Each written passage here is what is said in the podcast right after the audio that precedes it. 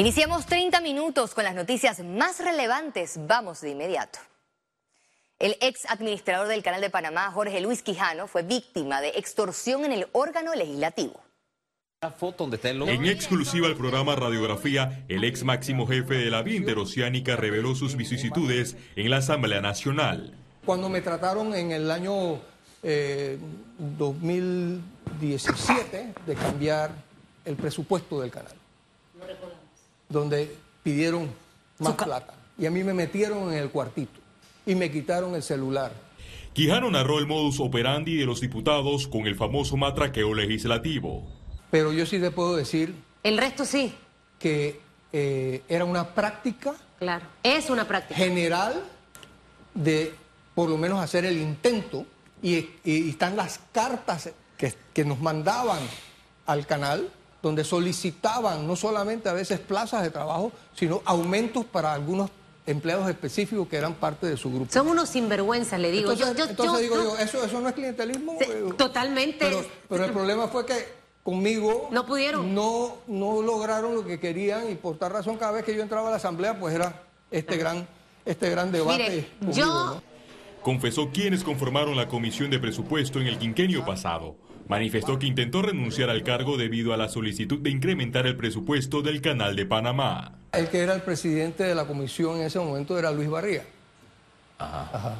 Ya no es diputado. Ahí estaba Cohen, ahí estaba Carrasquilla, ahí estaba eh, Pancho Alemán, eh, eh, son los que yo recuerdo. ¿Decidí quién? ¿Ah? De Cambio Democrático, ¿quién estaba? Carrasquilla, decidí. Cohen, creo que Cohen. Cohen también, sí. Cambio Democrático, de PRD estaba Roberto Ayala. Jorge Luis Quijano indicó que en la actualidad se dedica a aportar en el plan de gobierno del presidente del partido Otro Camino Panamá, Ricardo Lombana, pese a no estar inscrito en ese colectivo político. Félix Antonio Chávez, Econius. El presidente del partido panameñista espera que avance el proceso penal del caso de Brecht en Panamá tras la confesión de los hermanos Ricardo Alberto y Luis Enrique Martinelli Linares lo que nos deja mal parados como país y sobre todo la Administración de Justicia panameña es que en otra jurisdicción, en este caso en Estados Unidos, se esté condenando a alguien por haber lavado un dinero de una coima recibida en Panamá, de un contrato otorgado en Panamá y de dinero que es panameño, que eso es la otra cosa. Que nuestra posición es que ese dinero nosotros también tenemos que gestionar para que el dinero sea devuelto a su legítimo dueño, que es el pueblo panameño. Este miércoles 25 de mayo será la audiencia contra los diputados de Cambio Democrático que votaron a favor del perredista Cristiano Adames en las elecciones para la presidencia de la Asamblea Nacional.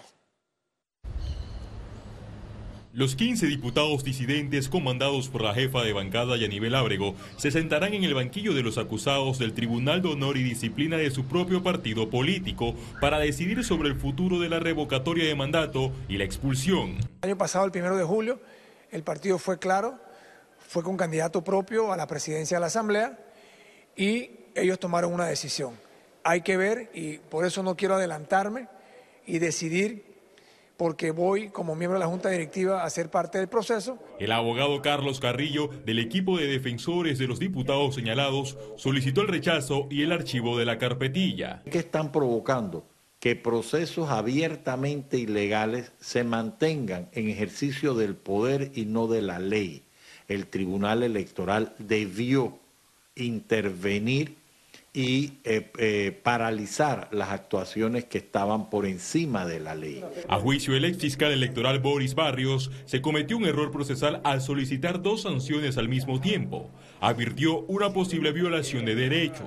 Está afectando una norma constitucional porque hay un artículo 154 que dice que los diputados no son responsables de las opiniones y de los votos que emitan en el hemiciclo. Mal puede entonces utilizarse la decisión o el voto para una expulsión.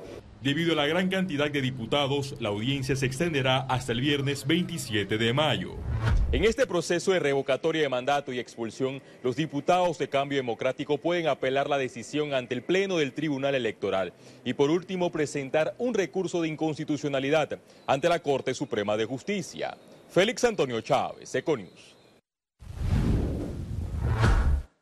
A través de la operación Pollux, los estamentos de seguridad y el Ministerio Público lograron la aprehensión de seis capos ligados a organizaciones criminales internacionales. Por parte de Panamá estuvo el Ministerio Público y el Senan. Por parte de Colombia estuvo la Armada de Colombia, la Policía y la Fiscalía, donde se detuvo aquí en Panamá y en Colombia, así se puede decir, articuladamente un grupo criminal que enviaba drogas a través de Panamá.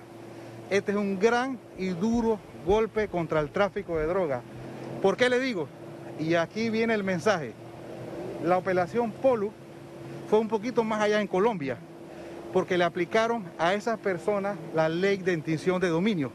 Aquí en Panamá dimos con la captura de las personas, pero no tenemos esa ley para poder aplicarle la extinción de dominio. Más de 2.000 casos de COVID-19 registra el Ministerio de Educación en los centros escolares a nivel nacional. Está controlado, estamos hablando que ha impactado alrededor de 150 centros educativos cuando eh, hay grupos significativos, positivos, se hace todo el tema de, de la limpieza, de la fumigación, se coordinan con las autoridades de salud. Y bueno, estando ya en esta doceava semana de inicio de clase, esperemos terminar el primer trimestre de acuerdo a lo planificado. Panamá declara una alerta sanitaria por el virus del mono, anunció el ministro de Salud Luis Francisco Sucre. Ante esta situación, el MINSA habilitó los hospitales Irma de Lourdes, Sanetatos y San Miguel Arcángel. Las autoridades realizaron un recorrido por las salas de aislamiento adecuadas para atender posibles casos. Los hospitales especializados se convertirán en una ruta cercana al aeropuerto de Tocumen ante sospechas de casos de viruela del mono en Panamá está dando seguimientos a nivel mundial de todas las alertas sanitarias que puedan ser emitidas y dentro de la fase de preparación que compete al ministerio está la visita a los hospitales para ir evaluando diversas situaciones. El día de hoy eh, se hizo una evaluación eh, por directriz del señor ministro, evidentemente como un plan de contingencia eh, todas las acciones que este departamento realiza en base a posibilidades de reacción emergente, valga la redundancia, se hacen previamente. Cotización en línea para adquisición declaradas en desabastecimiento crítico permitió adjudicar 65 fármacos, aseguró Enrique Lao Cortés, director de la Caja de Seguro Social. Hicimos una siguiente convocatoria y todavía nos faltan como 25 medicamentos de esos eh, 130 iniciales, eh, faltan como 25 que ahora, cumpliendo con la ley, ya estamos en capacidad, si no encontramos esa medicina en Panamá, de salir a buscarla afuera. Autoridades de Panamá entran en vigilancia y monitoreo ante la llegada en dos o tres días de la segunda onda tropical de la temporada. En la imagen satelital se aprecia el desplazamiento de la onda tropical número 2 de la temporada desde la parte central de Venezuela y Colombia con rumbo a Panamá. La onda tropical afectará con abundante lluvia y tormentas durante su paso por el istmo. Economía. Empresarios denuncian la escasa atención del gobierno a sus comentarios sobre incentivos de turismo. Luego que la Cámara de Comercio de Panamá solicitó al Ejecutivo vetar el proyecto Ley 789 sobre incentivos a la actividad turística en Panamá, el ministro de Turismo Iván Skilsen defendió los beneficios y objetivos que generaría esta iniciativa al país.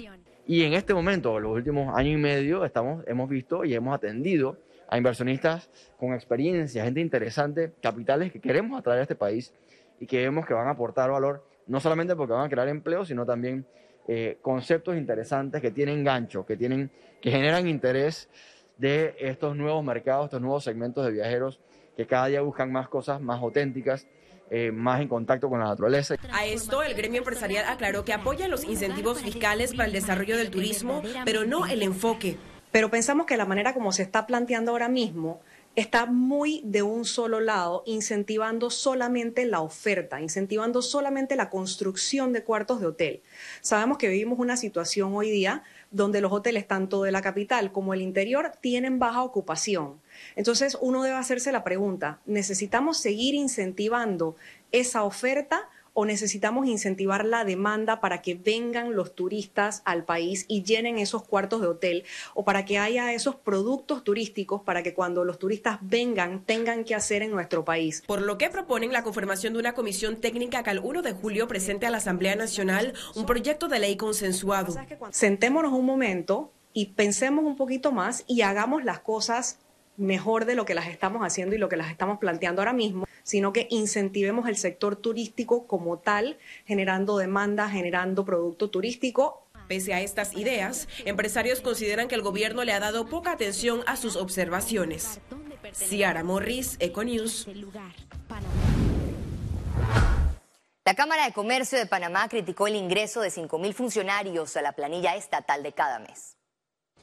El gremio señaló que el gobierno no puede ser el empleador nacional por excelencia ni seguir tratando de solucionar el desempleo del país contratando personas para la planilla estatal. Los empresarios manifestaron que Panamá necesita trabajar en la reactivación de los empleos, pero a través del apoyo de la empresa privada como motor generador de la economía.